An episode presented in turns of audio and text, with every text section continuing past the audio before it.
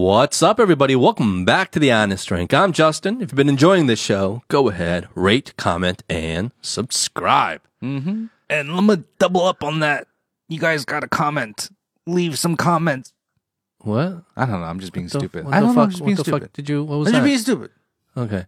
Mm-hmm. Today, it's me and Howie, and we got an interesting one today. It's a little bit like the film that won the Oscar. Everything, everywhere, all at once. That's true. That's true. Everything, everywhere, all at once. Not necessarily the film, although we do talk about the film. and the role of Asians in the media currently, and the way I feel about it. You'll hear about that. Yeah, so we talked about a lot of juicy topics on this one. We talked about video game addiction. We talked about AI and technology. We uh we kind of went on a rant, a few rants on this one. Get very passionate. Is it really we though? Yeah, I think it's you. Oh, don't put this on me. You went on your own rant. Okay, you went on your own rant towards the end. Who's the one that went off about the whole American and China media coverage? Okay, me, me, I did talk very honestly about a lot of subjects that uh, maybe aren't always wise to talk about all the time. Uh, the whole narrative pushing and what's real and what's fake these days. And you went on a rant about the small uh, one. A small one. the movie that won all these Oscars. Oh, it's not a small rant. You went on quite a rant yourself. Okay, give yourself give yourself some credit. Uh, we talk about a bunch of other things too. So, without further ado, here we go.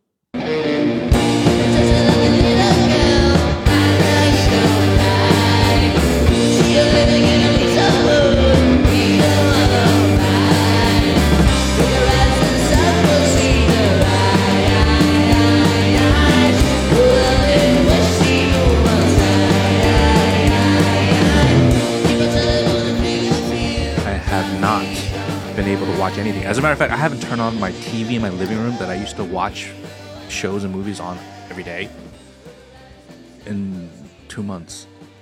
like since the babies got home, and and part of it is one is because I don't want to wake them. You know, if, if they're sleeping. Yeah. The second one would be if they're in the room, I don't want them watching the TV.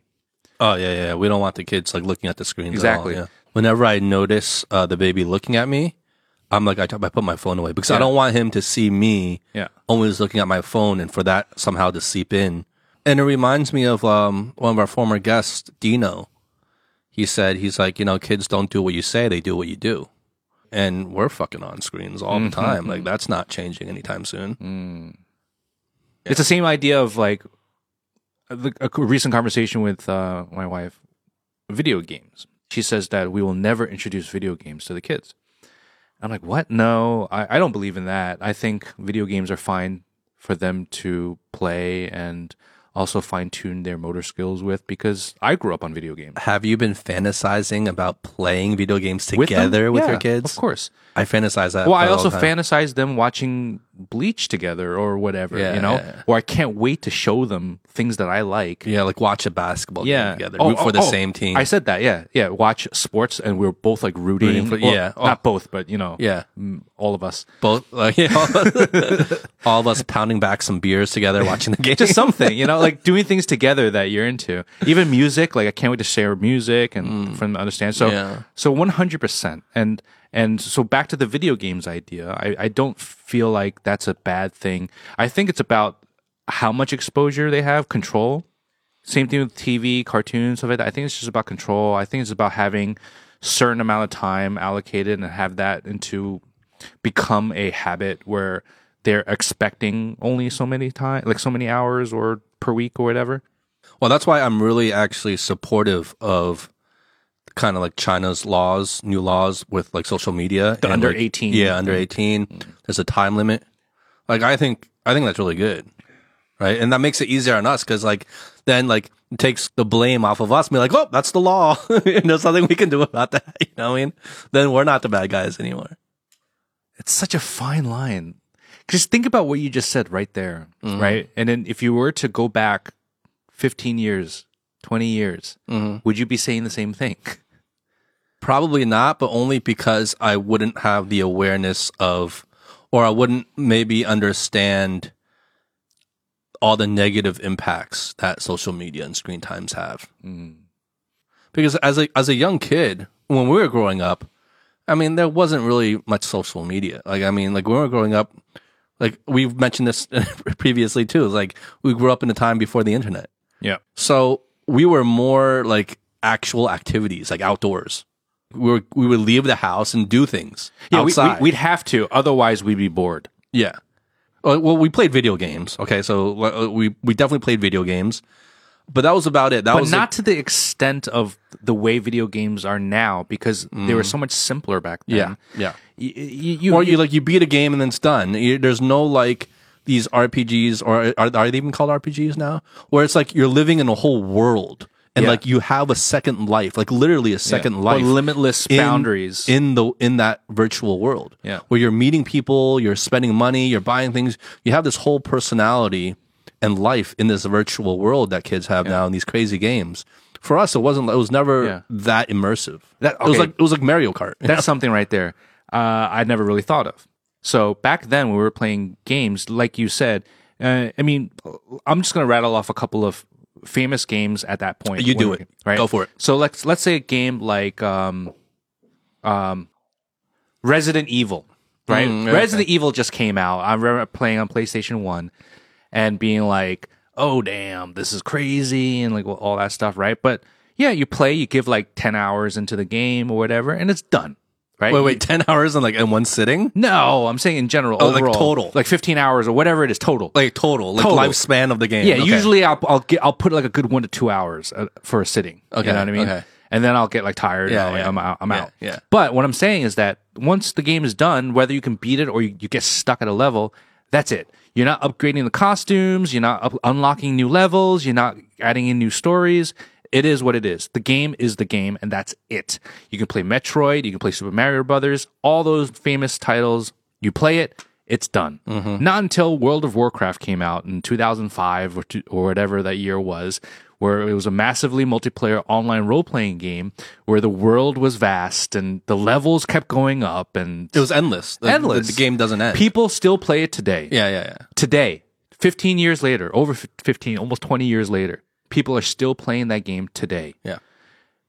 I mean, Well, that is actually I never thought about that. That is, I think, if there is one fundamental difference between the games of the past versus the games now, is the games we played had a definitive end, self-encapsulated, right? yes. Yes. Now there is no end to the game. There is literally no end Well, to the game. You can't beat the game. Well, yes, there are games like that they, they, that have No, endings, but, I'm saying the most all- popular but games the most tend to be popular games have open-ended. no end. There's no stopping to it, Yeah. and that and that's like that's that's a huge difference.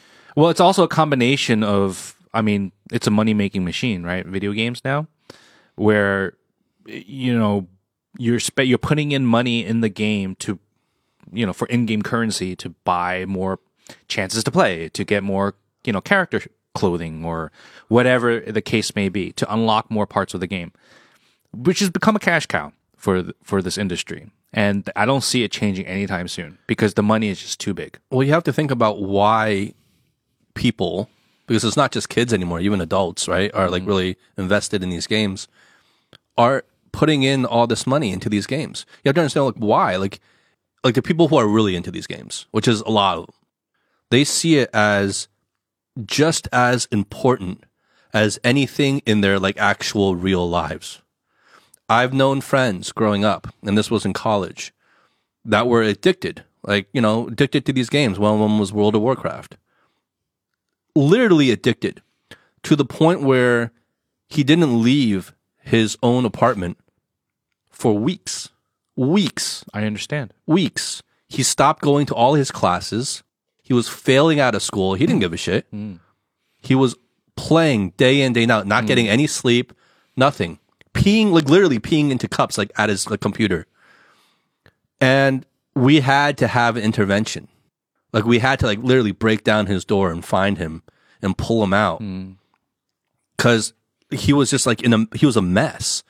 And that's not just him. Like there's a lot of cases like this where they get so wrapped up where the game or their character and their existence in mm. this game is more important than their actual real lives. And I've been on the edge of that. Like I felt like I've been really invested into certain games. You know this, right? Like first person shooter games. You know, Call famous Duty. one. Yeah, Call of Duty. I was so invested in it. So I got worried. I didn't I didn't get all the way so bad. I ended up pulling myself out of it eventually. But I understand that temptation where that addiction where your score or your performance in this game is more important than anything else anymore. Yeah. Did I ever share with you my story No. with What story? StarCraft? No, you never I never No. told you. No, no. All no. these years, I never told you. No. I have a dark period in my life that not many people know about. Really? Oh yeah. Okay. So what you were just saying right there, I 100% understand because I went through it. So real quickly, I broke up with my band, right? And I went into depression. Yeah, I know that was a dark period for you. Yeah. dark period, and part of it was StarCraft. I was playing this game called StarCraft, right, which is a PC game, and and you have like um, it's a it's like a strategy game, and you have like clans. Yeah, you yeah. form clans. It's right? also like a huge, huge game. huge Yeah, game, yeah. huge game. And so I have my clan that I have formed with some other people, Yeah. and somehow I became leader of the clan, one of the leaders, and I took it so seriously because literally my band just broke up. I was like, I had dead end jobs. You know what I mean? I was doing nothing. Like your work. leader, your leadership in this clan defined you. Yes. In this moment, it defined who you were. Yes, and that's that's why I can relate because mm. It became so addictive because the clan was doing pretty well and like in the rankings and stuff like that. So I mean, I was on all day and night, all day and night to the point where my legs became numb. Like I had like problems with my with my legs, and I'd be drunk, and so I'd be drinking at home, playing. You know, and then my friends would ask me to go out, hang out with them, and I would reject them. Yeah. It got to the point where I stopped answering. So I just Exactly. yeah, I, I wouldn't. I wouldn't even look, and so it would be like a week goes by. My friends like all these messages, to the point where they came to my apartment and like knocked on the door to get in to be like, Howie, what the fuck? That's exactly what I was saying with my friend. Like he didn't respond to us. We had Yeah. to literally break down his door. because I ignored them. Yeah. right. So I disappeared, you know, in their eyes, and they wanted to put me into AA because just because of my alcoholism, because I had bottles of Maker's Mark next to me, and then Starcraft.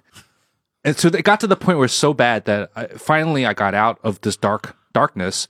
I told my clanmates that I'm retiring, and they put up a website to like de- in dedication to me because I was so like I was there on 24 hours a day, seven days a week. You know, Like they were trying to crowdfund like your support or something. yeah. And they were like, you know, sad to see you go kind of thing, you know what I mean? But like I had to do it. I had to do it. And I relate because you become you you, you have a different persona online and if that persona has any ounce of credibility in any way, it's like real life. Yeah. Oh, right? yeah. So for Because me, there's there's real people at the other end of those. yeah. You know. so for me, as the leader, one of the leaders of the clan and the main leader, actually, I was people came up to me and like would kiss my ass, and and I, I was never like a dick or anything like that. I was like very like I was a very fair leader, but but you know what I mean. Like it became my identity, and I forgot about real life. Mm-hmm. And and then at that moment, after I quit that, I never played again. I just stopped it, like casually once or twice, but that's it. Never again. why out of fear or like that you would No, because back no, in? knowing, no, no, I'm not fa- afraid anymore. It's just I don't want to be reminded of that dark time. Uh, You know what I mean? It was just so dark. Yeah, and so I've never gotten to that. Like you see me, I don't buy consoles. I don't like. Yeah, I play mobile games a little bit here and there, but that's about it. yeah, you do. But But I, I think the common, I don't know, I could be generalizing, but I think from what I've seen, the common thing is, especially when the player is has something in their real lives where they're deeply upset about and are unhappy with, they find they they find a safe place or uh, they, they find happiness. It's an in- escape. Yeah, it's an escape. Exactly. It's an escape. And especially if you're doing well in this game yeah, and you're getting this positive feedback for doing good in this game.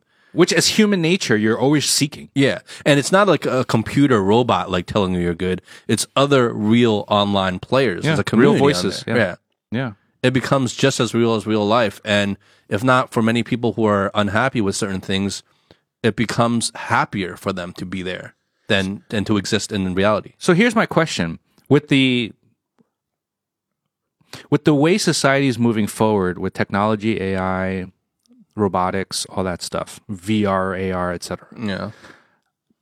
it could be said that within X amount of years, we are living, we would be living in this virtual world, right? Mm, It could very be, it could very become reality that that virtual world is better than real, the real world, right? Mm-hmm. It can be said. Right? Then who's to say that if you were to invest yourself into that virtual world, that's worse than living in a real world. Like honestly, just just break it down and No, that's a fair debate. I mean, that's a fair debate, right? Because I guess it's just a bias. Yeah, I don't know. I don't know. Like if if if the relationships are true for you, why is that any more unreal than real life, right? Is because you're you, trying to say? yeah, yeah, because you're gonna have on one side of the spectrum, you're gonna have people come like, that's that's loser mentality. Mm-hmm. How could you buy into something that's not real? I mean, reality is the life that we live now. How could you put yourself into a virtual world and invest so much of yourself, right? Yeah. What makes the re- the quote unquote real world any more real than Yeah. the virtual world, right? Yeah. If you're dealing with real people in the virtual world Yeah. as well. Yeah, I don't know. I, I don't. I don't know. I don't have a good answer for that. And you know, another uh, another point of conversation, I guess that can be made is like, I mean, ultimately, if you're happier in the virtual world, like truly happier, why is that wrong then? Right? Well, let, let's form a debate, okay? What, try to stand on that side. Like, I'm just curious. No, I'm a bad person to, to, to be on this side because Okay, because you're you're for it. no, no, no, no. I'm not for it. I just um, look. This goes on to a bigger, a bigger topic, but nothing's real anymore. Nothing is real anymore. Like when I say the real world, I say it out of habit. It's a reflex. But even the real world, what's real? Because even in the quote unquote real world, how do how do most of us communicate? Not really through face to face anymore. We're communicating still virtually. We're still communicating through social media. We're communicating many of the times indirectly through social media. And a lot of these communications are completely fake. Whether it's Chinese social media or or Instagram or YouTube, how much of that shit is real? How much of these pictures you're seeing are real? Like we had a chat about uh, about ChatGPT, uh, AI. A lot of these counts are artificially artificial intelligence. Like nothing is real anymore. Have you seen the new? um So you know OnlyFans, Yeah. right? Okay, so I've never used it, but I know about it. Sure. No, I've n- honestly never. I, I would like to use it. I don't- Is it still around? Didn't it? Didn't they have like a big scandal? Or Well, something like okay. that? So what I was gonna get get at was recently, I think it was like a couple weeks ago, some user uploaded AI generated um, KOL on OnlyFans, Mm-hmm. and people were starting to like pay up to follow this person. it was like a hot girl or something, hot girls, like a group of girls Mm, yeah. that look similar. And They they're like hotter than any girls you've ever seen, right? They're well, like the they girls. look real. I mean, Yeah. they look real. It's AI generated, all AI generated. They're not real people. Yeah. and only for like the the super sleuths that were able to detect that it was fake because of of like you know a, a small border of the hip or whatever it was, right? That got called out that it was fake, and then once it got called out, then there was this debate, right? It's like, oh shit, you know, people are using AI now to like 骗人, you know, 骗人钱. Yeah. So he's like, you know, scamming people for money and stuff like that. But then you have all these other random people coming out and say, well, is it a scam if they buy into this, the, these AI images of women and they get off on it? Is that a scam still then? Because they're still like, if you never told them it was fake, Yeah, they're still into it. yeah. So that that becomes a debate, right? So you have sides, two sides of a coin. You have one side being like, "Well, it's fucked up. You should only give the truth. You should only give real people." And you got the other side be like, "Well, it's all about the the person who's digesting the user, right? It's all about the user. If the user, if there is a user base that is accepting, let it be. If they're willing to pay, Yeah. right? Well, I think the difference is uh, they don't know about it, right? Like Yeah. if you knowing, if you know, okay, this is AI generated porn, which is fine. I don't think there's anything wrong with that. Then that's fine, and people will st- even if you told people, I'm sure there'll still be a huge population of people willing to pay for it, right? Yeah, yeah. Just like with like uh like hentai and anime, right? It's Yeah. like, like that that's fake. That's animation. People Yeah. people know that going in, they still Yeah. get off on it. yeah. I think it's like the not they were Being tr- transparent about yeah, it. being transparent. Like they they weren't told the truth. I think that's the real thing. If you go on Instagram right now, oh, the KO, like fake KOLs. there are so many accounts that are AI accounts. Oh yeah, a lot. A they lot. look real. They look real. Like you, you you can kind of tell because they kind of look too perfect. But like But at the same time, you look at some of the, the regular people that upload their photos that's a little too perfect. Yeah, Because yeah. every freaking photo has a filter on it. Yeah. So that's my point, man. Nothing is fucking real anymore. So I think the line that we could used to draw between, let's say, the virtual world or like online games or whatever versus quote unquote the real world, it used to be a clear line. I don't think, I think that line has faded now. And it's faded more than I think a lot of us realize. So so then are are you for this future of virtuality or are you against it? I don't even like putting it that way, to be honest, because what is like that? That's pointless. Like because it's going to happen regardless, whether we're for it or not. Well, yes, it's going to happen regardless, but are you going to be fighting it or are you going to be going with it? well, what do you mean fighting it? Well, you're gonna you're gonna you're gonna start a rebellion against against the new world order? Like, well, what are you gonna do? Like, like we're not we're not. There's there's no reason. Like, am I happy about it going in that direction? Probably no. Like, I'm not happy that the line between between the two realities has faded. I'm not happy about that because and I'm not just talking about like AI generated accounts and KOLs. I'm not just talking about that. I'm talking about literally everything, man. The information that we're fed, none of it is real anymore. Uh, we never really really dug deep, deep into this thought. So let's just let's just make a guess, right? The way that the world is going towards right now. Mm-hmm. Um, I mean, wh- where do you think society is going to end up being like? Because I mean, w- there's many facets. We're, right now, we're just touching up on AI, Yeah. right, and virtual worlds. But that's not to say, I mean, other technologies that would change the way society is run, such as, let's say, abundance, right? So let's say food, healthcare, all that stuff becomes easily accessible to everyone in this world, right?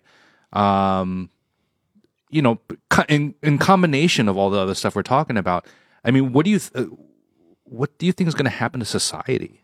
I think I break it down into different timelines. So there's the short term, and then there's the long term, and then there's the very long term.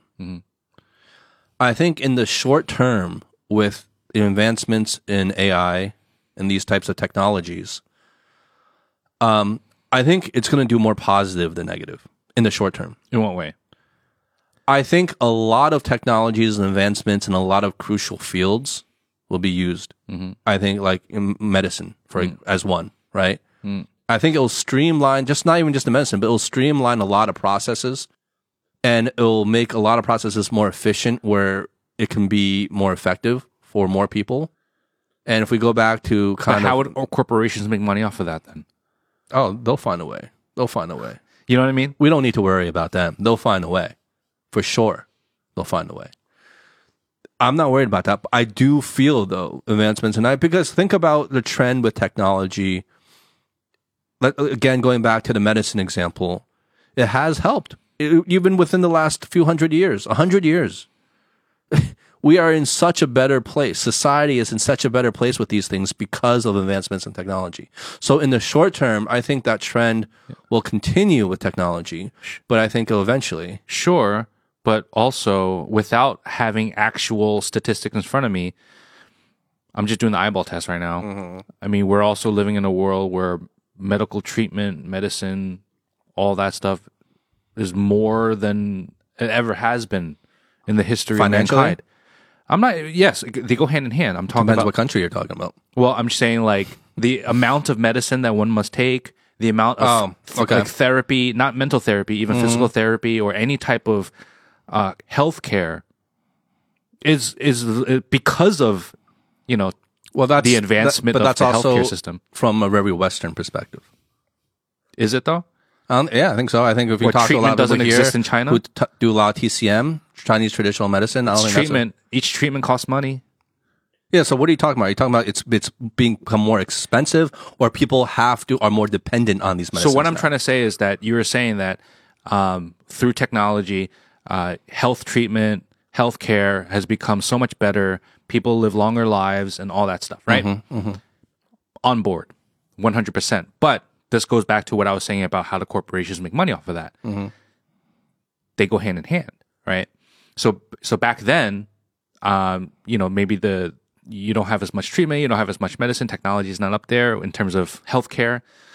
They're also, you know, you're not paying for this treatment because it doesn't exist. You're not paying for this medicine because it doesn't exist. But with the advent of this technology, they found ways to maybe, maybe what I'm trying to get at is maybe there are solutions or of cures to major diseases, to, to many things that maybe we don't, we can't even imagine. One stop shop, bam, you're good. You know, maybe there is something like that or could have been something like that, but it's not getting ruled out. Well, I, I'm not even going there because that's like you're talking about like a miracle drug, right? Something like that, like an invention like that, or like uh, like a cure for cancer. Yeah, right? sure, sure. Yeah, no, I, I get you on that point. I'm saying overall, technology is going to improve medicine. It's going to improve the quality or the efficiency and speed of care. I think in the short term. Um, even in the long term, what I think is going to happen, I don't think. So my point, my other point, I think more addressing to what you're talking about is, I also don't think the status quo is going to change. Meaning that people who can afford treatment will get the treatment. Meanwhile, there's still going to be a lot of left people left behind, mm-hmm. especially depending on what kind of country you're living in, running what kind of system, right? So if we take the United States for example, I don't see a revolution in healthcare there that is all of a sudden free healthcare for everybody or affordable healthcare. I think the status quo is going to stay the same, except the people that can get treatment are going to get better treatment. That's how, what I'm saying. How funny is it that because re- recently I'm looking at health insurance. Mm-hmm. How funny is it that if you're looking for international plans, they all they're all like, well, if you want to include America, it's one cho- it's one price. If you this if you include the rest of the world, Yeah. but not including America, it's another choice. exactly, exactly. But the fact that you include America, suddenly your premiums go up like Yeah. drastically. and only America, Only America. They single out America. Yeah, because America's so freaking fucked up. yeah, yeah. Well, the healthcare system is really fucked up. yeah. Um, to this point, It's funny, right? Yeah, well, yeah, it's funny, but it's not at the same time, Yeah. right? So it's like, um, okay, so if you if you look at the American system and you follow the money, like with any investigation, you follow the money, and nine times out of ten, it'll lead to lead you to what you're trying to look for. If you follow the money, the money in America flows to only two places military, industrial complex, and pharmaceuticals. Those are the two biggest lobbies. Hmm. So that's where the money goes. So if you just simply follow the money, it will be very clear to you how the American systems run and who's really in power there. Who's really controlling the fucking things over there. Mm-hmm. And of course, they want to profit. Hmm. And in other systems, and you know, a lot of people have complaints, um, especially us, I think, coming from the West, um, coming here in China. You know, you, you hear a lot of complaints about like going to the public hospitals here in terms of the service.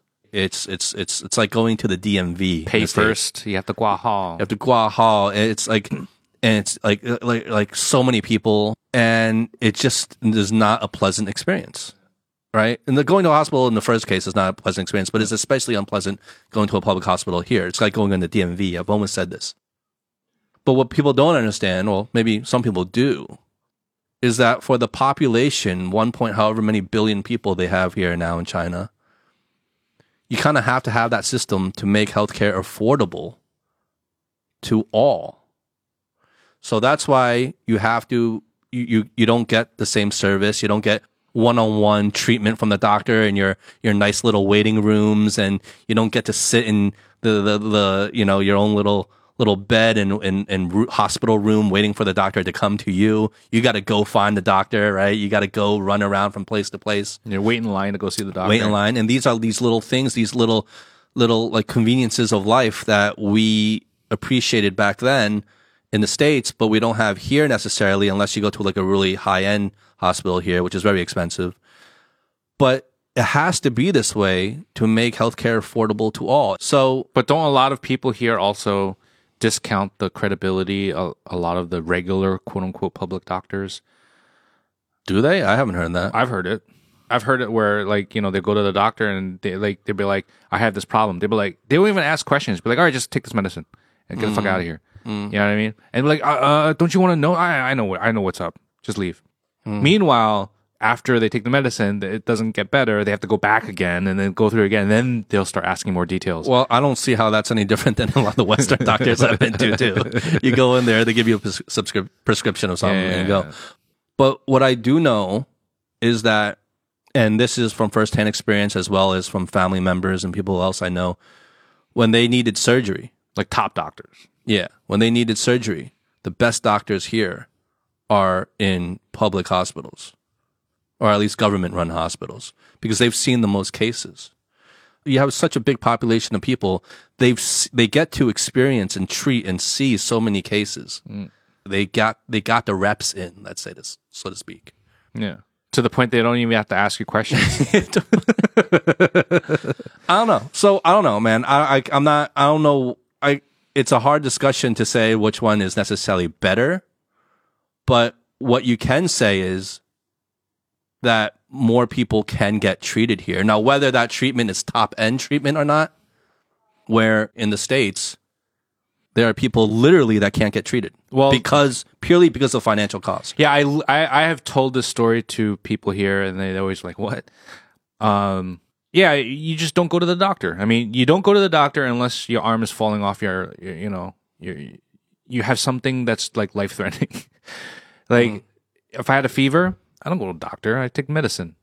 I just take over the counter stuff, you know, and I treat myself. Um, but here I remember it's like you have a little stomach ache. Oh, I'm going to see a doctor. You know, you have a little cold. I'm going to go go see a doctor. So it's it's just like it's just different mentality. I think you know going to see a doctor because part of part of part of the reason why you don't go see a doctor so much is because of the cost. You know, especially for those if you weren't on you know some sort of full time position where you have health benefits that are taken care of by your employer. If you had an emergency, you you have to pay for the ambulance. You know, the ambulance costs like like some cases up to two thousand dollars US per ride. You know, who who the hell can afford that? So people, I've had people say to me like, "Yeah, I literally said, oh, the ambulance is coming. Tell them not to. I'll find a way to get to the hospital." You know, yeah. what this is here No, no, no, the states. Oh, Uh, the I- I'm States. sorry. I, I, let me clarify. I'm Yeah, I talking about the where you're states. going- I'm talking about the states. okay i don't know what were we talking about though We jumped around a little yeah bit. talking nothing's real i'm trying to backtrack where Things where- are where- real. We got to the hospitals. How do we get to hospitals? Okay, we started talking about pharmaceuticals. Oh, you're talking about AI, and I was giving an example. I think it would, in the short term, it would help like medicine and healthcare, things like that. And I, got my, I, I was Talking okay. about technologies. Yeah, but what because what I was on about was that there's a lot of experts saying that in the future healthcare treatment is going to be so easily attainable to everybody because costs go down because of robotics, because of, you know, whatever technology. That becomes attainable. You know, even cures and, you know, AI comes up with cures, you know, through raw processing of data. Data. Data. You, t- you turned southern real quick right there. yeah. Okay. and um and what I just I don't know I just have a thought that I mean if if this, if the way if history says anything, uh, corporations is going to have a say, some sort of say in this, Of course. you know, and it's not going to be available to everybody. It's not going to be Yes, attainable to everybody. yes, it's yes, not yes. going to have one stop cure for everything. But that's not what I'm talking about. But I get you. Okay. I, yeah, I'm not trying to. But that wasn't what I was talking about. I wasn't saying, oh, there's, there's AI is gonna. It's it's gonna increase the quality of care and efficiency of care. I think that's already getting without affecting changing the status quo. There's not going to be this big revolution all of a sudden. Everyone, you know, is going to be. But you have fine. futurists saying that. You know, you have futurists saying that it's become it's going to become that. Healthcare is going to become that. Food is, going is going to be abundant, and you're going to have nobody's going to be needing food anymore. But I feel like that's that that to me that it's it's just not very believe in that. capitalistic. Yeah. we live in a capitalistic world. Any extremes on either end, I don't believe in. I don't think it, it, this this is not what history has proven to be. And yeah, like you said, corporations are going to hijack everything. And this goes back to our conversation with Charles about like AI and his fear of AI. And I get it. I get that fear. My more immediate fear is how corporations are going to start exploiting us. And I know you guys were ripping on me like they already are. They already are. Yes, I agree. They already are. It's going to get a lot worse. and and a- few new articles have came out since our discussion with Charles about ChatGPT that have come out since then about how AI and especially, you know, things like ChatGPT are spreading misinformation. Yep. So that's exactly what I was talking about when I was saying exploit us. How fewer and few, fewer people are going to have control of these technologies and sway, influence what we believe, what we think, our reality, our perception of reality. That's it. All starts there. It all starts with misinformation, spreading shit, and we're. I think we're in a really bad place already in this world with that. I see it, and it drives me fucking insane because I feel like I'm the only person that sees it that way. And I wish, I really truly wish I didn't. It's like being unplugged from the matrix. I want to be plugged back in, man. I want to be plugged back in. I want to enjoy my steaks. you know, I, I, I, want to enjoy it. I want to enjoy this world. But I feel like I feel like I've been unplugged and I've seen behind the curtains. And maybe I'm delusional, right? You're delusional. Maybe, I'm yeah, maybe I'm I'm I'm the fucked up one. Maybe maybe I'm wrong, right? I, I'll be the first to admit that. But I don't feel like I am. And I've seen the masses of people believe in narratives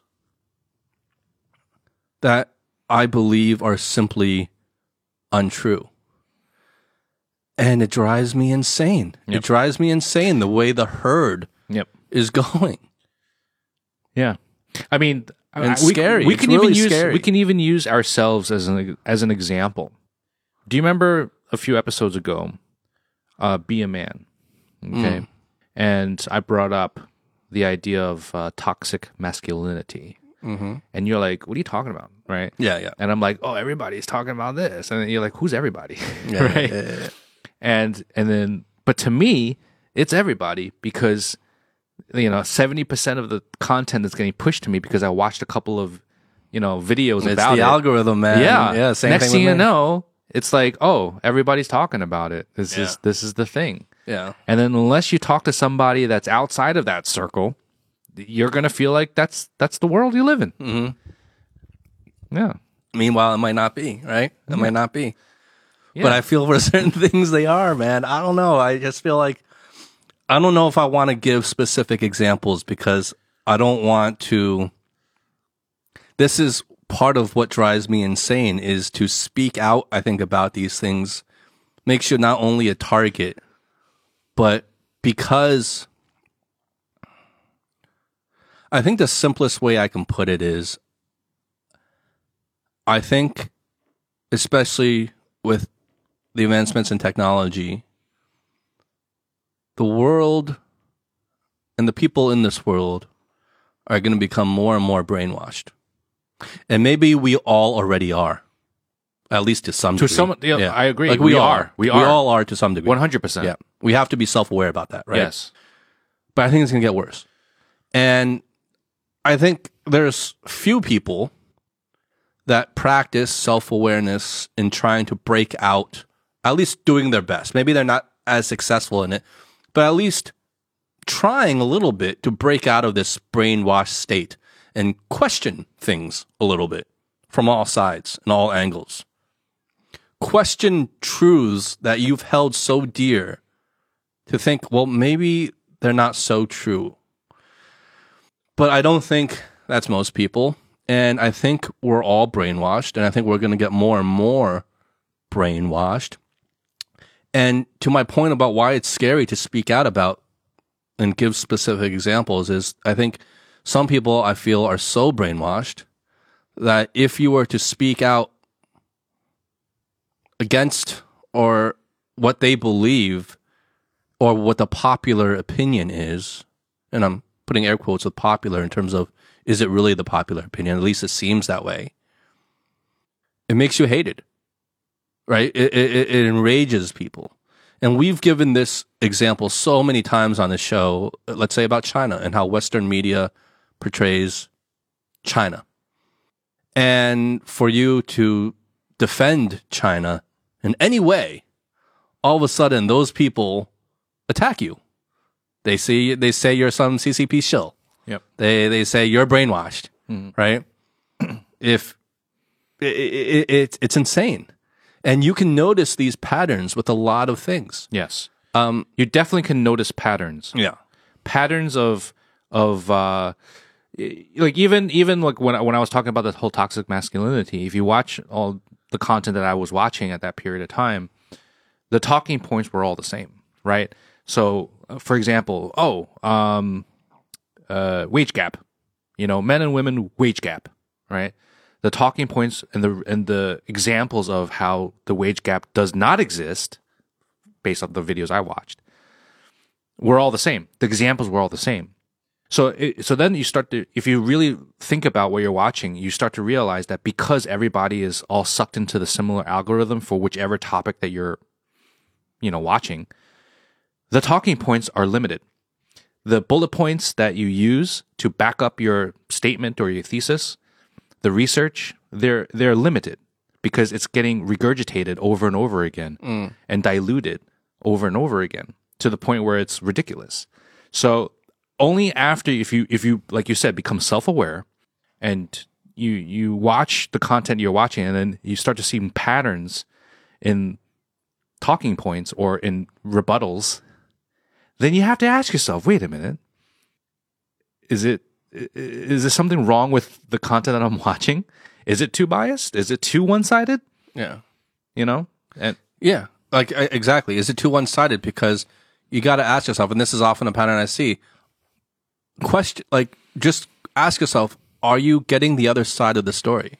you know because oftentimes you're not and you're only getting one side of that story and you're like but we don't notice it a lot of times because we're so invested Yeah. in that position and that we don't notice oh, we're actually not getting the other side of the story because we don't because the truth is when you're invested in one position you don't care to get the other side of the story because it feels good to have your opinions and your beliefs reinforced Yeah. and tell you you're right for believing this way and you, you know you, you're you you you're standing on the right side of morality the right side of history for believing this way and sometimes and oftentimes it's really, really not the case. Hmm. Really not the case. And there's plenty of examples. And again, I'm afraid to even say them, man. Like, But, but do you do you ever think about? I mean, I mean, we live in an age where information being shared. It, it's like the great. It's the great equalizer, where anybody who has a voice, okay, who dares to even have a strong voice, can and will be heard. And once they are heard, if they have any type of agreement from the user, from the listener or the user, that becomes multiplied, right? And the message gets uh, sent out. Now, the great equalizer is because anybody can start that message, right? We live in a world where literally somebody with no fans can tweet something. And somehow, by chance, a random person who may have 500 followers retweets it. And then another person with 10,000 followers retweets that. Next thing you know, that one freaking message that nobody followed this guy suddenly has a message that millions of people have watched, uh, have read, and becomes like real to them. And that's one of the things that makes me think of in China, where the excuse, I don't know if it's an excuse or if it's real, where they don't want to have that equalizer. There needs to be some sort of like menkan or something. You know what I mean? Like Yeah, there needs to be some sort of safeguard against that. or something, right? And there's arguments on both sides of that. Both right? sides. Yeah. Both sides. I mean, especially as podcasters. Yeah, We we're don't- talking. We're talking whatever we're, we want. We're talking. And I've said this before on the show too. We've had episodes that have been taken down here. Yep. But do I want to see a society devolve into something like what we're seeing in the States? Yeah. I do not. No, Because that's chaos. it is chaos. And if you even if you ask the people living there, it's fucking chaos right now, the division. The misinformation. And I don't that I don't want that either. Also to go back to what you said about like this equalizer. How a person can tweet and another person retweets and then another person retweets retweets and then all of a sudden a million people have seen it. That only happens if it's a message that people want to hear but you have a contrary message. Most people don't want to hear that. Let's go on a Western platform example, right? Let's say YouTube. Mhm. If you were to put out a video or Twitter, right? Mhm. An American social media platform. If you were to tweet something in defense and positive Mhm. About China, Mhm. what chance of that does it really have of going viral on Twitter? None. You tweet something negative about China, oh, everyone eats it up Yeah, in America, in the West yeah. because people are are conditioned to feel a certain way. Yeah, And you know, if we take the war in Ukraine, you know, that's a very hot topic. When is the last time you were on any Western media outlet or social media and you got the Russian side of the story? I'm not saying the Russians are are are, are the good guys here. I'm not. And if you look at all the news outlets, you're never hearing from the Russians. Yeah, but they're they're talking. You're just not hearing it from them. So you have to ask yourself and i'm not cast i'm not coming to any conclusions here. All i'm saying is with anything i'm just using this war in ukraine as an example. When are you hearing from all sides and if you notice a pattern of oh i actually i'm not hearing from all sides i'm hearing from one side then you know something is, co- is going on you know something's going on and that's all i'm saying I mean, way to be just- subtle, Justin. You're wearing just a look- Russian shirt right now. I mean, that's ridiculous. I got, I got a Putin badge on my chest. No, all I'm saying is, man, man, fucking look, look, just look for that pattern. Just look for that simple pattern. Are you hearing from all sides? That's it. Because we live in a world right now where that doesn't happen. You get fed one message, no matter where you are. Well, yeah, yeah, and and I mean, growing up, we only had that one message, pretty mm-hmm. much. So you never really questioned it, and it's only because now where you can even entertain the idea of seeking out multiple angles and multiple Yeah, messages, yeah. right? And having that access, that that if one is more aware or if one wants to put in the effort, can find multiple angles to anything you know that's that's always one of the major talking points whenever America speaks negatively towards China. Um, you know, China's media controls the whole country, etc. Well, America's too. You know, America's America's pretty messed up as well. Now, is it the lesser of two evils? Debatable. Maybe debatable. But at least here, you know. Where so so you know where to draw the lines of like how much to believe and take everything with a grain of salt. Like everyone's aware of that. Like you know. Well, I can't say everyone's aware of that, but at least we're aware of that. well, people in the states, there's a bunch of people that are aware of it as well. but most people, I don't think so, man. And just I like don't- most people here aren't aware. Yeah, I, I think they just take it like they take it. Yeah. It works both ways though. Think about what you're saying. I don't know because Where I've, do you, I've speak I'm cutting off. Where do you think you stand? Are you are you you you you you're, you can't be right down the line. I'm not right down the line. Yeah. I'm not. You know where I stand, and anyone that's listened to the show for long enough knows where I stand. okay, I've never thought I'd actually say us talk about this this part on air, but it's like, okay, so here's here's the thing, okay, and sure, there's probably critics Eric is rolling in his grave right now. Go ahead. Eric is like, I'm so glad I'm not a part of this episode. Um, you literally can go on any platform you want, any international platform you want, and it's saturated. The message out there is saturated with all the negative things you want to say about China, whether it's true or false or fucking made up. So the goalposts have been moved and shifted so far that if you were to just say something, even if it's true, but in support of China, all of a sudden it's like, oh my God, you're just working for the government. You must be getting paid. It's like, whoa, whoa, whoa. I'm not saying they're perfect here. Clearly there's problems. But hey, here are a few things that maybe we can actually learn from that are working pretty well here. And, and the narrative isn't what it's exactly being told in the West. Even if you just say that, Yeah. it's like you're on the extreme when really you're kind of more in the middle than you are in the extreme. Hmm. So it drives me crazy. Even I have OCD, even in real life. Like I want things to be, you know, like you know, uh, symmetrical. I want I want things to line up just right. So when I see something unbalanced, it drives me crazy.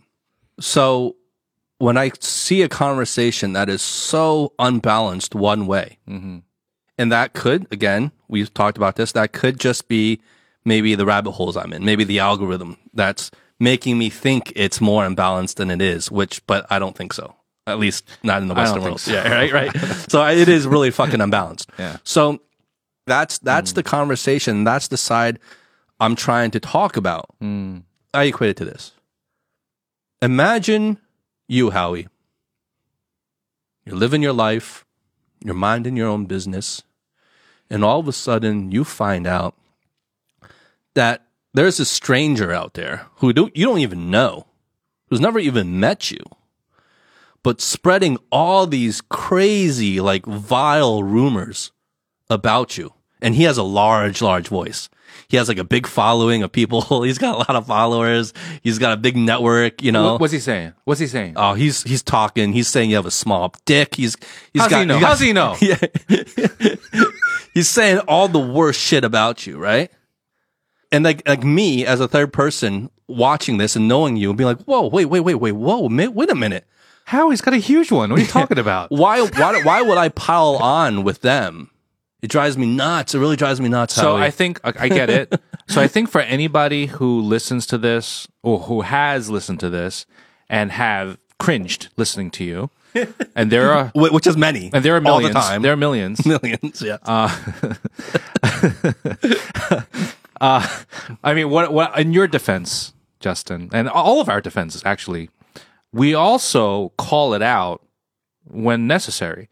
Now, I, I agree with you in terms of trying to focus more on the positives and defend when it's required to defend. But at the same time, if something is a little bit not so right in our eyes, we call it out. Hence, a lot of our episodes have been canceled too. Uh, uh, of course, of course, but that's not the point. Like, like, if someone wants to call out something in criticism of China that's that we feel is true, Yeah. like we're not gonna we're not gonna argue Yeah. against that. Yeah. What I'm saying is, it's worse than that because the narrative that's being put forward in Western media and Western minds about China is not just oh look at these bad things about China that are It's true. Made up things. Yeah. Well, just Not all the exaggerations. time, but some- exaggerations. A lot of it's well, exaggerations. well, some of them are just straight up lies as well. Like, I'm not saying every time. Mm-hmm. There are definitely bad things in this country, as there are bad things in every single country. Yeah. But the main narrative, the if you walked, if you went on the streets of America and you picked some people out of the street by random, and you asked them, "What do you think about China? Why do you feel that way?" They will probably list off things that they've heard through the media that are, like you said, The talking points. gross exaggerations of what the truth is here, Yeah. Which have become the talking points, which, which have become fact Yeah, in, it- in, in the Western world, you know? repeated. yeah. So that's what's driving me crazy, and that's Yeah. what I'm trying to defend against Yeah. with very little uh, success, by the way. But I'm trying to defend against that. It's not about, oh, there's bad things too, there's good things. Yes, there's bad and good things about every single country. There's no country you can name that's only good things, of course, right? and I'll be the first. If there's anyone that has a too consistent of a message of only positive, only positive, or only negative, only negative, Gotta you're not question it. you're not hearing the full story. 100%. Okay. So that being said, I just find it really unfair and I don't want to raise my family in a country that all these people in the other side of the world seem to hate so much and for really no good reason other than they're being lied to about this country because obviously we don't need to get into the nitty gritties. Mm-hmm. There's a lot of geopolitical forces that are driving these narratives. Mm-hmm. And, and also, just to further that, it's it's a trickle trickle down effect because you are basically following your local media that is feeding you a certain type of narrative, and Yeah. it's become your own narrative. So Remember, did you ever see that video clip? This was many years ago. It was a video clip of, um, it was a montage of all these different media outlets repeating like the same lines it- verbatim. Oh, verbatim, yeah, like yeah. verbatim Yeah. about a news story. yeah, yeah, Like verbatim, Head- like, headlines, yeah. headlines, and they were saying it the the exact word, word Yeah. for word, word different for word, networks, different networks, Yeah, everything, left and right, side of the aisle, everything yeah. all saying the exact same thing. And if that is not proof of you that these media outlets are not coming up with these things, headlines on their own, they're being fed stories to feed to you.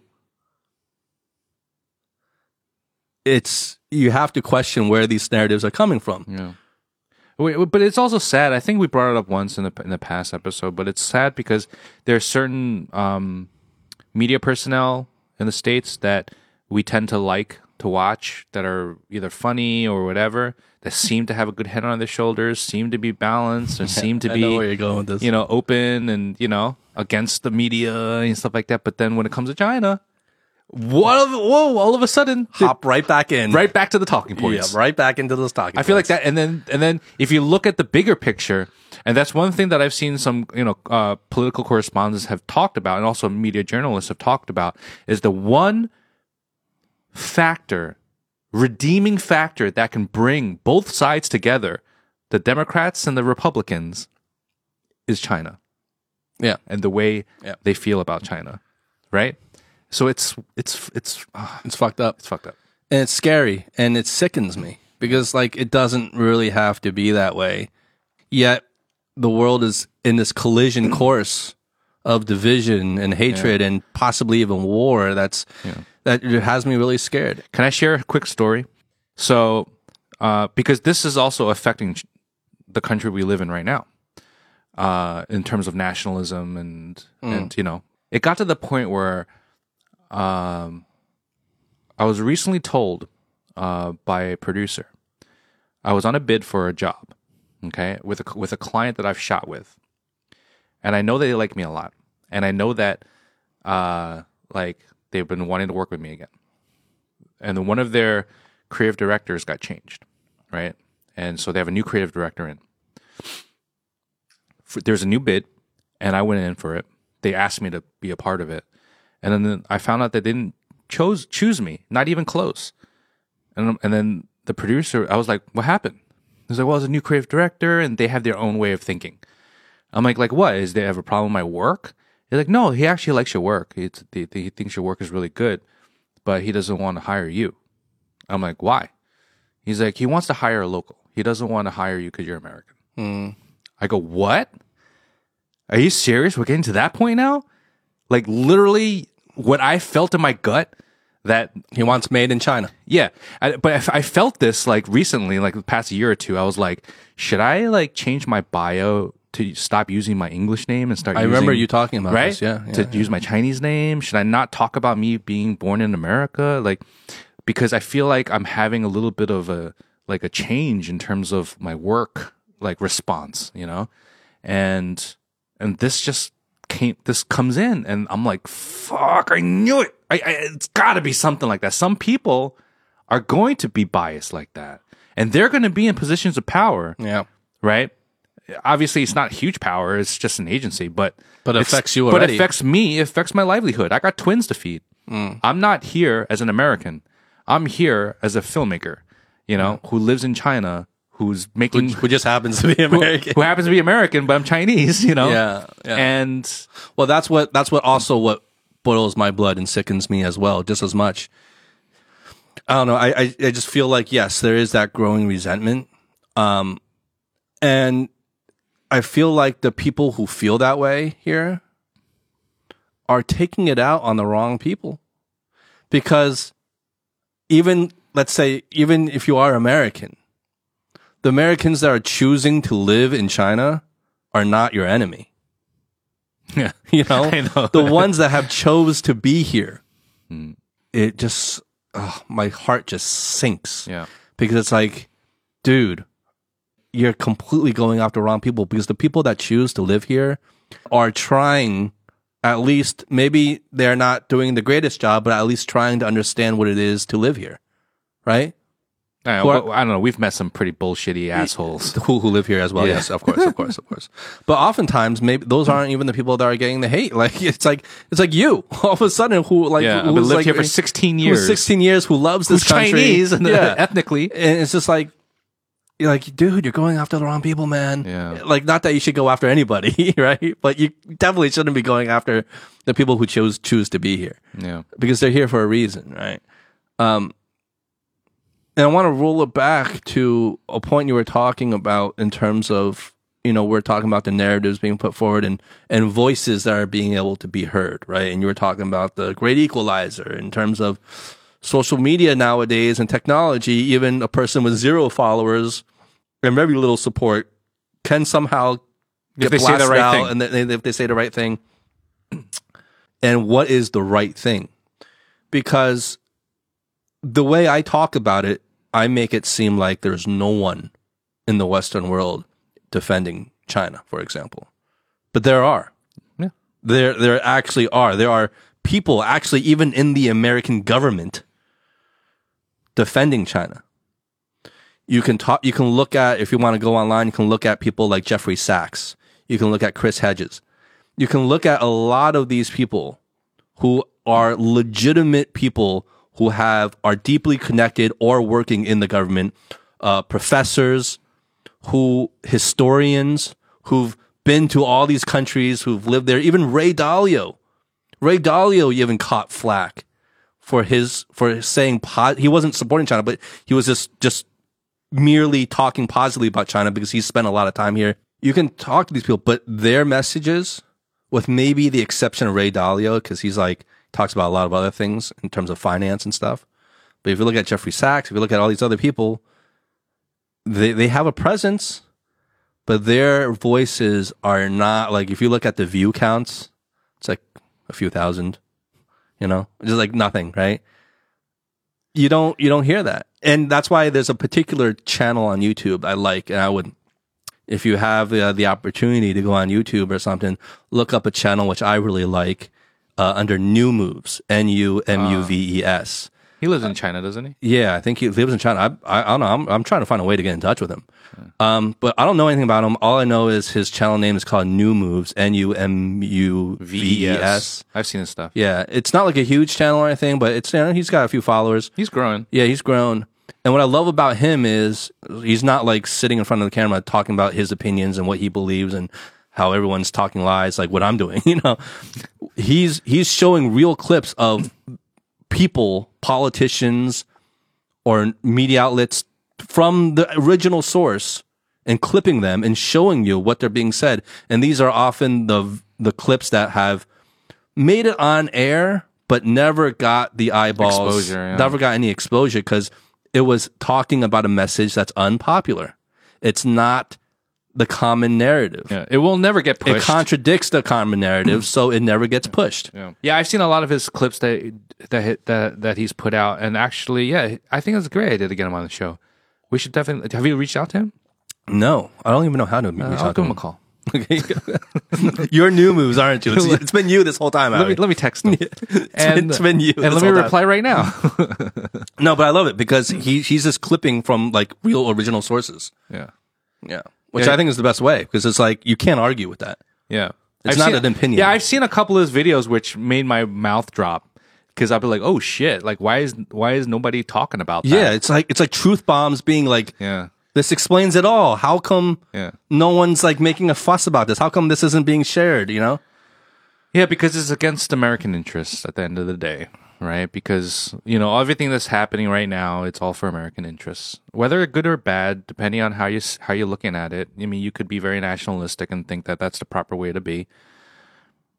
But it is what it is, you know? It's it's American interest is to have people be is is to be antagonistic towards China, is to because China is a threat in one way or another.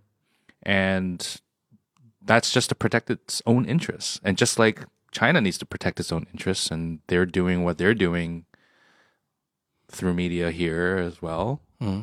It, it- it's just unfortunate. I think that's the best way to say it. It's just unfortunate that we have to live in a world that needs to do that, Yeah. as opposed to just, you know, kumbaya and working together. Yeah. yeah. Yeah. But I do, I do feel that there is a clear instigator. Of course. Of course. Yeah. Yeah.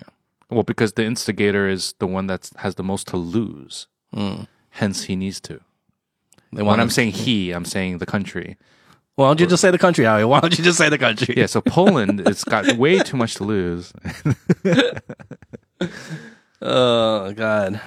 Oh man. How do we get on that tangent? I don't know, but I feel like I've You had got it bottled- passionate about I've, that. I've I've had it bottled up in me for a long time because, and it feels like kind of good in a way to let it out because I've kept it bottled up inside because it's I because I'm very aware uh, that to a lot of let's say maybe our Western audience or even expat audience, like this is not what they want to hear, and that's precisely my point.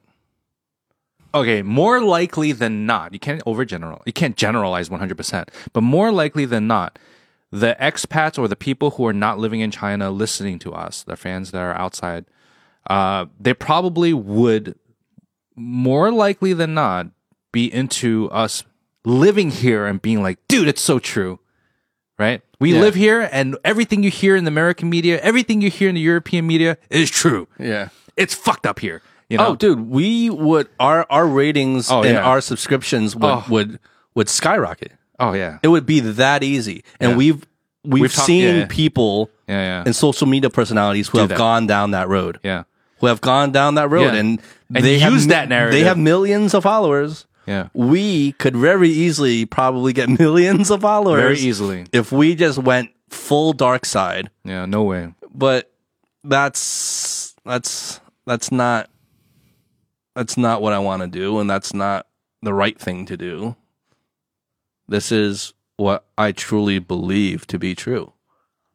You know? And again, man, maybe I'm the crazy one. Well, I think oh, I, we need to give ourselves credit because we're even when we do say something that could be defined as biased, we try to look at it from both sides. We try to entertain other ideas. Yeah. we don't stand 100% on one side unless we're just so passionate like you have been for the past 20 minutes. but in general, we, we tend to come in not so in your face, which I think is, is the right way, as long as we're coming from a genuine place. But every now and then we let loose, Yeah. where we let it rip Yeah. and we talk about things like this. And Yeah. I like that. I like that we will actually do it because you know what? The truth is, there's a lot of people that wouldn't dare, even if they believed us, even if they felt the way we do, wouldn't talk about it publicly, Openly. Openly. openly, especially on a podcast. They wouldn't. And I get it. Especially get the fan base. I mean, like, yeah, yeah, yeah. I get it, and and I totally get it because it's scary. It's because scary we're not putting okay, ourselves because out there. you know the reason why is because our podcast is not about that, right? So Yeah. If our podcast was about pro China and this and that, you know, it, it's not a big deal. It's the fact that we're not about that, right? But we're talking so strongly about, About this topic, it could very easily alienate our audience because the audience could be like, "What the fuck." I came here to to, to, to, to, to, to come up with some new freaking habits, to learn some new habits. What are you talking about? we went from like transactional analysis to like this, you know, like look, a lot of what we talk about, and even whatever the topic is, we always try to relate it back to what our personal lives, what our experience is with the backgrounds we have living here in China. I mean, at the end of the day, that's kind of the core essence of our show. Hmm. And that's why that gives us the freedom to talk about a lot of different topics, which I think is important. I mean, even if this episode gets taken down, right? Hmm. All right. Well, let, let's let's let's pivot for a second. Something similar, but a little bit more soft. You mentioned this on air. You mentioned about everything, everywhere, all at once, sweeping Oh, that's so a many. huge pivot. Okay. Oh, we're still talking about like the well, okay, okay, you- you're right. It is a big, di- it is a big pivot, but it's a, it's it's based off of a topic, a bigger topic that I felt like we were going to talk about, which is the Asian identity in America.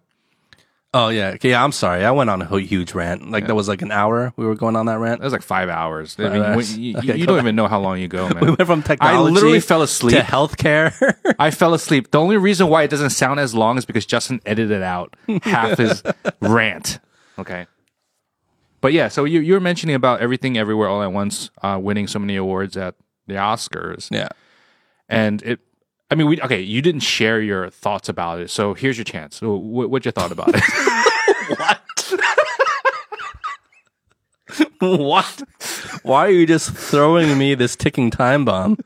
I didn't have that much to say about it. I wasn't like, oh, I, re- Why'd you bring it up? I brought it up because you're into film. You're a film guy. You're a director. I What- thought like what- maybe that would be of interest to you. What did you want to get me? What did you want to get out of it? What did you want to hear me say? I had no agenda in bringing that up. I don't know what you're trying to brought it spin. up. You You are trying to spin the narrative here, which I had this like huge agenda bringing Oh, I, this. I thought you were trying to relate it to the whole Asian American identity or Asian awareness and, and media. I, I thought that could have been a topic. yes. But I thought it would have been more of interest to you because it's talking about film and the film industry and, and it's, it's, we're talking about a movie. I don't know, like if you saw it or not. Well, like, you didn't bring up Coda last year when Coda won. Yeah, I don't know. I don't, yeah, yeah, yeah. Right. I, don't, I don't even know what that movie is. no, but I, I think it's cool. I think it's, uh, how do you say his name? K Ke Huy Quan? mm-hmm.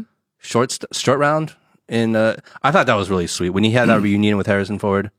Oh, God, that tugged on my heartstrings. if you bro. see any of his interviews, it's freaking emotional, man. I, I tear up. Yeah. I tear up. And, like I feel, I feel, I feel so proud. Like, it- like I, I feel good. Yeah. I tear up, man, because Yeah. it's like the real underdog story. Yeah, you know, it's yeah. like the true underdog story. Yeah, I feel so proud. Yeah. and he's like he's had it rough man in, in that industry because like you know no one was giving him any roles and He was assistant directing. He was stunt coordinating. He basically left the whole film acting like, irrelevant. business, Yeah. because he couldn't get any more jobs. So he's like, okay, well, I don't, I love the film business, so I'll still be in the film business, but I can't get jobs as an actor. did you know he's going to be in the marvel universe now What? yeah No. yeah Who? i don't know i don't know but he uh it's confirmed Oh, he's, they're gonna, so smart. he's going to be in the marvel universe They're riding his wave right now. oh yeah Marvel I, is so smart. I don't know what movie or or or, or show he's going to be in i don't know Cut to Shang Chi two. Fuck. Can't give him a new IP. yeah i know like we got to throw him in the asian bucket right Damn it. he's got to be in the asian marvel film Okay, can I? I- I'm gonna go on my rant now. Okay, Okay, you go. Because this is You my go. issue with freaking uh, the media in America when it comes to movies and television and music and all that stuff. Is like when you see all these like. Like right now, it's a hot topic to see in in uh, in films and whatever to see Asians in leading roles, right? To push the Asian agenda, Asian films, Asian TV shows, and then you see all the media talk about, look, look, look, it's an Asian TV show. Look, look, look, another Asian film killing the box office. See, see, people want to see the Asian narrative. People want. I think in general, anytime that. I, okay, I, I let me let me step, step back for a second. Yeah, I'm getting you- a little you- passionate right now. you- I'm yeah, a little passionate. you got now. hot right there. I got You got hot. you pulled a Am me. I happy to see more Asian faces in the media? Yes. Am I happy to see more films about the Asian narrative? Yes. My problem is the calling of attention to it, right? As if we are lesser and we need to be, like, we have to be propped up, you know? It's like, if we were all equal, if we were all like on equal terms, like normal, that like it, it just it just is. You know what I mean? Like it. This is so you. This Is is it? so you. Is it? Because because this Is goes it? yeah because it's it goes back to the whole theme of affirmative action, which you also Oh, do not support. Yeah. Right? Like we don't need to be proud. Well, because I- I guess I'm just so like I grew up in a in a I, I never had Chinese friends and stuff like that, and I had an Asian one of my Asian uh, one of my best friends was Asian Filipino, but um but in general I didn't really hang out with Asians, and I never dated Asians, and it was just it was just like it was on, I was in my own little bubble as an Asian, and I I did my thing. I was never like handicapped. I never felt like you know, sure, I had racist racism towards me, but it just whatever. I, I only until I I look back upon it and start talking about it that I realize, oh, that was fucked up. But if I was living through the moment, I would be like, yeah, it's fucked up, and I move on, and then I just continue my life. It never, I never let anything negative towards me hold me down. Mm. Right? you never played the victim. I never played the victim, and I never needed to. But I think it just in general, just I guess it was just my personality to never put my race as an issue, mm-hmm. and I just did my thing. I got my jobs. If I couldn't get a job, it's because I didn't have the ability to get that job. Mm-hmm. You know, if I got a job, it's because I did a fucking good job on my last one to get hired on the next job. Mm-hmm. You know, so I, I don't, I didn't want to give into that bullshit narrative of "woe is me." You need to hire me, or you need to give me credit yeah, we don't need your pity. because I'm Chinese. You know, so so even though yes, if you look at the landscape of America, whether it was at that time when I grew up or even now, is there a bit of a ba- imbalance in terms of exposure based off of race and and all that stuff? Yes, of course, one hundred percent. But there's also a population difference, mm-hmm. right? Mm-hmm. And there's also, I mean, I, I don't know. I just I just feel like no, I get you. I get you. I don't know. It, it, I, I get passionate about it because I feel like it works also for black people, and but I can't. But I can't speak so deeply upon it because I'm not black, and I don't think I should. But I feel like it's equatable and to a certain extent, where you if you only play the victim card and if you're only going to look at the negatives of anything, then you're always going to be in the negative. Yeah. Yeah, I don't know. I, I I don't. Maybe I don't feel as strongly as you do about it because I would, if, for example, taking this specific example for um for a second, everything everywhere all at once. Yeah. If all the studios and all the media weren't like, look, you know, they won, and you know, pushing that whole, the whole uh, virtue signaling is really what they're doing, right? Look, you know, we're diverse, we're all inclusive. Look, Asians, right? I'd be upset if they didn't do that only because they've already set a precedent of them doing that beforehand, right? And to your example, the African American community, you know, when Black Panther came out and Wakanda Forever or the, the second Black Panther, eh, they made a huge buzz about that, like all African American cast, right? It's a, it's a whole kind of movement, right? Which is awesome. Um, so if they didn't do the same for the Asians, I'd be like, whoa, whoa, whoa, whoa, wait a minute, is there that's like kind of a, like a double standard there, right? So I mean, as long as I- as I long as it like- doesn't take away from the fact of the film was a good film and the acting was good acting. Well, did you did you like the film? I did. Let's be honest. I thoroughly enjoyed it. One hundred percent. It was an interesting film. Yeah. One hundred percent. And I thought it was very original, and and I and I, I really I really loved it. I loved it. Um, and I've oh, I've been a fan of the the directors and for a while. The Daniels. Daniels? Yeah, I've been since the music video days. They're freaking crazy. Well, I never heard of them before this movie. Dude, I'll, I'll show you one of the best music videos. You're gonna love it. Really? And um, but yeah, I've I've known for I've known about them for a while. Now it's funny because one of them's white, one of them is Asian, right? Chinese. Um, I think he's like either half or full. Okay. Yeah, but yeah, he speaks a little Chinese. Okay. And so anyway, um, th- it, I saw I was watching this like Oscars backstage press conference with media, and I saw all the questions going about you know the Asianness because the producer is also half Asian, and so a lot of the questions were about the ethnicity of Asian, and you saw you saw the white guy in the back like. But like, if I was the white guy, I'd be like, dude, if if he really was fifty percent of the directing, you know what I mean, and all that shit was going on the other side, I could obviously be very fair and balanced and be like, oh no, the Asians need their time, right? Or I can be in the moment and be like, I fucking worked hard to get here. How come no one's talking to me? Yeah. You know, because I'm white. I'm not here to defend white people. I'm just trying to be fair and balanced. No, no, I get you. I get that point. I get that point completely. I love That's fair. seeing Asian faces on it, winning Oscars and stuff like that. I love that shit. but I just don't want it to be about that. Yeah, yeah. You don't want that to override the the main message of like, look, this is uh, art. This is You a- got talented fucking people making a film and they happen to be Asian. That's what it should be about, right?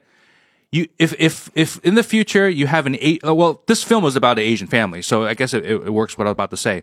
If there's another fucking film that wins about uh, it's like a Chinese immigrant family or whatever, it should just be about a good story, not because it's a Chinese immigrant family. That's all I'm saying. That's all I'm saying. yeah. I just hate when oh, it, I I don't know. It's just it, it's like the pat on the head, like like the little brother syndrome. You know, it's like I get I get that sentiment. I get that sentiment, but in defense, in defense, okay, the film itself kind of made it about that already. Right? why? The film itself because the way them themselves promoted the film and In the, what the the topic of the film is really about Asians. It's about the kind of like the Asian experience in a way. Not really. Did you watch the film? Yeah, I watched the film. How is it about the Asian experience? The, the- what, how is it not about the Asian experience? Like It's partly about it. The, I mean- the, the, the whole character characterization of the characters Yeah. of Michelle Yeoh's character, Yeah. of the daughter's character, Sure. of the uh, of uh, Ki Huan, Ki, uh, what however you say his name of his character. You're so racist. No, they're they themselves were playing up the whole Asian stereotype thing to begin with. The fanny pack, the kung fu, Laundromat. I get it. yeah, the laundromat, the, the kung fu scenes that they've taken a lot of inspiration from, from Jackie Chan movies and Bruce Lee movies and all these kung fu flicks that came before them. They took a lot of inspiration. So a lot of it was themed around this whole theme of being Asian and Asian American to begin with in, in the film. It's like ingrained in the film itself. Well, but well, I mean, that's a narrative. I mean, immigrant family is still a narrative. That- That's a story. It's not saying that oh, that's the whole story, right? It's Mm-hmm. that's just the setup. I mean, I don't think it's about that. I don't think it's just that's, What is it about? What is it about? I'm not trying to argue with you. I'm really not. I'm just, I'm just saying. I'm just playing devil's advocate. 'cause I really don't know. Like, what is it yes, about? if you want to get to the heart of the story, it's basically it's just about finding the the true meaning of of what love is. You know, whether it's her and her husband's love, whether with her and her daughter. you know, it's Mm. Yeah. it- you Yeah, know yeah, the, the the parents. I just think it's about love, right? That's true. Now, now, if if I want to break it to that simplistic, that simplistic, that's what I would say. But yes, if you want to throw in an Asian narrative, yes, sure, there's an Asian narrative in it because it's an immigrant family. But there's also sci-fi. You know, they're they're they're time warping. You know, they, you can easily say, "Well, it's about time warping." It's it's multi the multiverse, right? Yeah, yeah. I mean, you know, No, no, no. I get you. I get you. I get you. I get you. I know. You want to go on, man. You want to just let it rip. Let it rip. oh, here they go again. Here they go. Look at these guys. Every single time Justin and Howie get together, they start complaining and whining. Uh, okay. Anyway, let's just stop it here before we get ourselves in any more, any more shit. On that note, right before we sign off, you said uh top show you're watching right now? Oh, shrinking. Check Shrinking. I right. love shrinking. Let's name let's name another one. uh, Last of Us, Shrinking, the new Mandalorian has come out. But like out of all those, I actually really love Shrinking because I remember when we had mentioned Ted Lasso on the show a while back. A lot of a lot of fans were just like, "Oh yeah, Ted Lasso," Yeah. or or fans that just heard of it because we talked Yeah. about it and they watched it and they loved it. Yeah. If you love Ted Lasso, I'm pretty sure you're really gonna love Shrinking. Um, it's like kind of the sa- in the same vein, just in different contexts with different characters, different actors. It's really funny, Shrinking. Okay, Yeah. I'll check it out. And on that note, and it's a lot about like what we talk about in the show, like self health, mental health, oh good. stuff like that. So But also the new Ted Lasso. yeah, new new episode, new season of Ted Lasso's coming out as well. Can't wait for that. Okay, All right. Uh, yeah, I guess that's it, man. Good talking to you. We haven't had a one on one for a while, me and you. We haven't had anything in a while. It's so much better when Eric's not here, to be honest. anyway, okay, we'll stop it there. I'm Justin. And I'm Howie. All right, be good and be, Be well. well. Peace. But